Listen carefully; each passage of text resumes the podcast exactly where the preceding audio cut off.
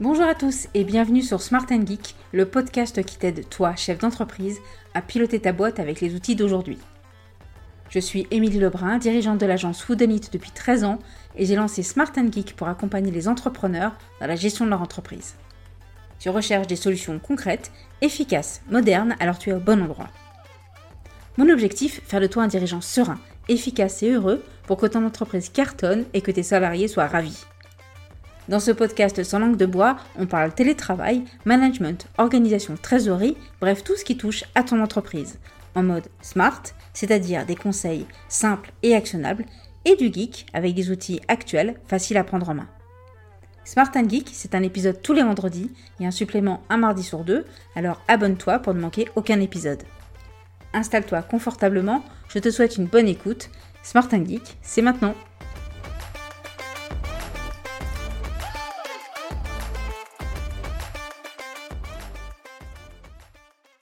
Bonjour et bienvenue dans ce nouvel épisode spécial lecture. J'avais très très envie de te parler d'un de mes livres coup de cœur de 2022. Comment devenir un optimiste contagieux par Sean Accor. Je te le conseille vivement si tu cherches à comprendre comment fonctionne la volonté, si tu t'intéresses à la psychologie positive au travail, si tu te poses des questions sur comment avoir un mental orienté réussite et entraîner ton entourage que ce soit des amis ou ton équipe dans une spirale positive, ou si tu cherches à donner à ton cerveau de nouvelles habitudes pour atteindre des objectifs. Le petit plus, ce livre regorge de récits sur des expériences passionnantes qui te fera raconter des histoires à la pause café du matin. Je te partage un petit exemple en fin d'épisode. Mais commençons déjà par les 5 conseils que j'ai décidé d'appliquer à la lecture de ce livre et quelques idées d'exercices pour t'y aider. Premier conseil, Arrête de croire que le bonheur vient avec le succès. Regarde les top modèles, les acteurs, les milliardaires et tous les exemples de personnes à succès définis par notre société. Ils n'ont pas l'air finalement très heureux. Le succès, au final, n'est pas un point fixe dans l'univers à atteindre, qu'une fois atteint, on reste en orbite dans un bonheur illimité. On est éduqué dans la croyance que si nous travaillons dur, le succès viendra et nous serons heureux. En fait, ça serait plutôt l'inverse. Lorsque nous sommes heureux, positifs, nous sommes plus motivés, plus intelligents et nous connaissons plus de succès. On le sait, des salariés heureux sont plus productifs et plus performants. Les émotions positives nous inondent de dopamine, de sérotonine, ce qui va nous aider à résoudre même des équations plus complexes.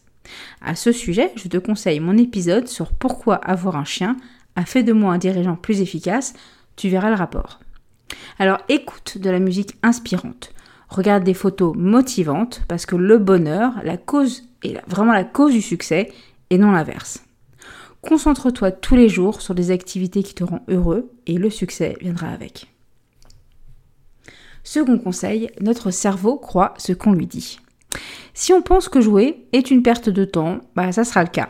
Si on pense que jouer est productif et nous aide à recharger les batteries, eh bien ça sera le cas. Notre état d'esprit influe sur nos performances et donc sur les perspectives et résultats obtenus. Par exemple, avant chaque conférence, je rappelle à mon cerveau que j'adore être sur scène, que je suis une super oratrice. En me concentrant sur le positif, je suis moins stressée et je me donne plus de chances de réussir la conférence. Si vous voulez par exemple améliorer vos capacités, vous devez croire en vos capacités et en vos compétences pour le faire. Je te conseille un petit exercice pour y arriver. Prends une feuille de papier, sur le côté gauche, écris une tâche que tu es obligé de faire au travail et pose-toi ces deux questions. Quel est le but de cette tâche et que va accomplir cette tâche pour mon projet? Dessine une flèche vers la droite et écris tes réponses. Si ce que tu as écrit semble toujours sans importance, redemande-toi les mêmes questions. À quoi va servir ce résultat? Dessine alors une autre flèche et note-la et continue jusqu'à temps que tu obtiennes le résultat qui te motive. Et au final, si tu as trop de tâches sans importance, demande-toi pourquoi tu les fais et quelles tâches tu pourrais faire peut-être à la place qui apporteraient plus de valeur. Troisième conseil, réussir à manier l'effet Tetris. Je ne sais pas vous, mais quand je jouais des heures sur ma Game Boy sur Tetris, j'entendais sans cesse la musique et je voyais des formes à empiler partout. Je rêvais des petites formes, vous savez, qui tombent du ciel. Ça vient un peu du schéma répétitif, et c'est un peu comme ça que notre cerveau peut rapidement se retrouver coincé dans des schémas de vision qu'on va récupérer du monde extérieur. Et du coup, c'est très complexe de briser cette habitude de penser, qu'elle soit positive ou négative. Notre cerveau, en plus, on l'entraîne beaucoup à rechercher le négatif. On va remarquer toutes les erreurs, les nôtres ainsi que celles des autres. On va voir un peu plus facilement les gens qui font mieux que nous. Bref, on peut rapidement entraîner son cerveau à ne voir que le côté négatif. Mais on peut aussi entraîner notre cerveau à passer à un effet Tetris façon positive, à savoir se concentrer sur le positif. Plus on va s'attendre à un résultat positif, plus on va entraîner notre cerveau à reconnaître ce résultat une fois qu'il se produira. J'ai un petit exercice pour aider ton cerveau. Écris tous les jours trois bonnes choses qui s'est déroulées dans la journée. Et tu le fais tous les jours pour entraîner ton cerveau à rechercher les opportunités positives qui se passent dans ta journée. Mon quatrième conseil est issu du chapitre qui m'a plus plu, qui s'appelle le cercle de euros. Se concentrer sur des objectifs modestes et gérables pour élargir sa sphère d'influence. Si tu lis ce chapitre, tu ne verras plus jamais le film Zorro avec Antonio Banderas de 98 de la même façon. Si tu as vu ce film, ou en tout cas, même si tu ne l'as pas vu, je vais te spoiler un petit peu, bref, avant que Zorro ne devienne fort et puissant, Don Diego de la Vega apprend à Zorro à contrôler sa force, euh, sa, façon de se battre, avec un cercle dessiné sur le sol. Et tant que euh, Zorro n'arrive pas à se battre dans ce cercle, il ne peut pas passer au niveau suivant. Le cercle de Zorro est une métaphore pour nous rappeler qu'il faut commencer par des petits pas et par des actions qu'on peut contrôler si on veut atteindre des objectifs plus ambitieux. Et c'est vraiment mon chapitre préféré parce que c'est mon plus grand challenge. Quand j'essaie de réaliser quelque chose, de réussir à commencer par un petit cercle et à maîtriser d'abord des choses dans ce petit cercle, c'est très compliqué pour moi parce que j'ai toujours tendance à vouloir aller trop vite. En se concentrant sur des plus petits objectifs, on apprend aussi à garder le contrôle.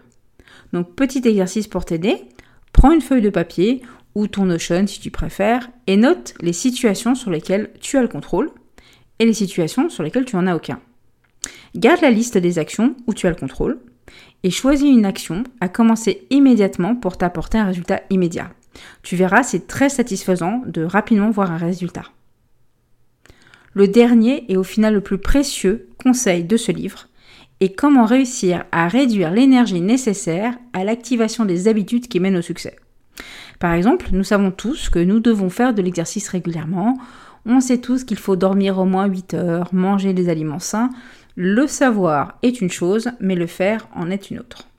C'est beaucoup plus simple de résister à un pot Nutella s'il n'est pas dans votre placard, mais s'il est resté au supermarché ou vous ne l'avez pas acheté. Et inutile de compter sur votre volonté. La volonté n'est pas une ressource inépuisable. En fin de journée, on aura clairement du mal à changer ses mauvaises habitudes. Il faut donc se simplifier la vie. Et donc, comme on est attiré par les choses simples et pratiques, Exemple, on a un canapé, une télécommande, du coup on va facilement regarder la télévision. Et non, par exemple, faire partie, euh, faire une petite balade en vélo pour changer les idées, parce que tu comprends, faut aller prendre le vélo dans la cave, peut-être faut gonfler les pneus, faut se changer, bref, c'est pénible, on n'a pas envie. Même si ça prend que 20 secondes, c'est encore trop de travail. L'idée est donc de réussir à réduire l'énergie pour activer les bonnes habitudes que vous souhaitez adopter et augmenter les énergies pour faire les activités que vous souhaitez éviter. Par exemple, ranger la télécommande, mettez le pot Nutella à la cave, mettez par exemple votre téléphone pas à portée de main, mais plutôt, j'en sais rien, rangé dans un placard, et mettez plutôt à portée de main le livre que vous voulez lire ou l'instrument de musique que vous êtes en train d'apprendre. Pour t'aider, un petit exercice. Choisis une habitude positive que tu aimerais adopter et rends les nouvelles habitudes plus faciles à atteindre. Et pense aussi à ce qui peut t'empêcher d'atteindre ou d'adopter cette nouvelle habitude positive. Donc rends cette habitude-là plus visible et plus facile, et les mauvaises habitudes que tu veux arrêter de répéter, plus compliquées à faire. Le parfait exemple du pot Nutella tout en haut du placard, ou s'il faut aller chercher un escabeau pour aller le récupérer, ça sera vachement plus difficile que s'il est directement à portée de main. Donc si vous voulez manger des aliments plus sains, placez vos fruits dans un endroit plus visible et atteignable dans votre cuisine. Pour finir, chose promis, chose due, une petite énigme issue du livre. Vous êtes enfermé dans une cage, les barreaux sont en titane et votre cage est vide. Pour survivre, il faut absorber 240 minuscules boulettes de nourriture par heure. Celles-ci vous sont fournies, L'ennui étant qu'elles sont placées dans de tout petits trous à l'extérieur et qu'au départ, ça prend 30 secondes d'en attraper une en passant la main entre les barreaux. Donc si vous êtes incapable d'accélérer le rythme, vous ne consommerez que la moitié de votre ration et vous allez donc mourir de faim. Que faites-vous?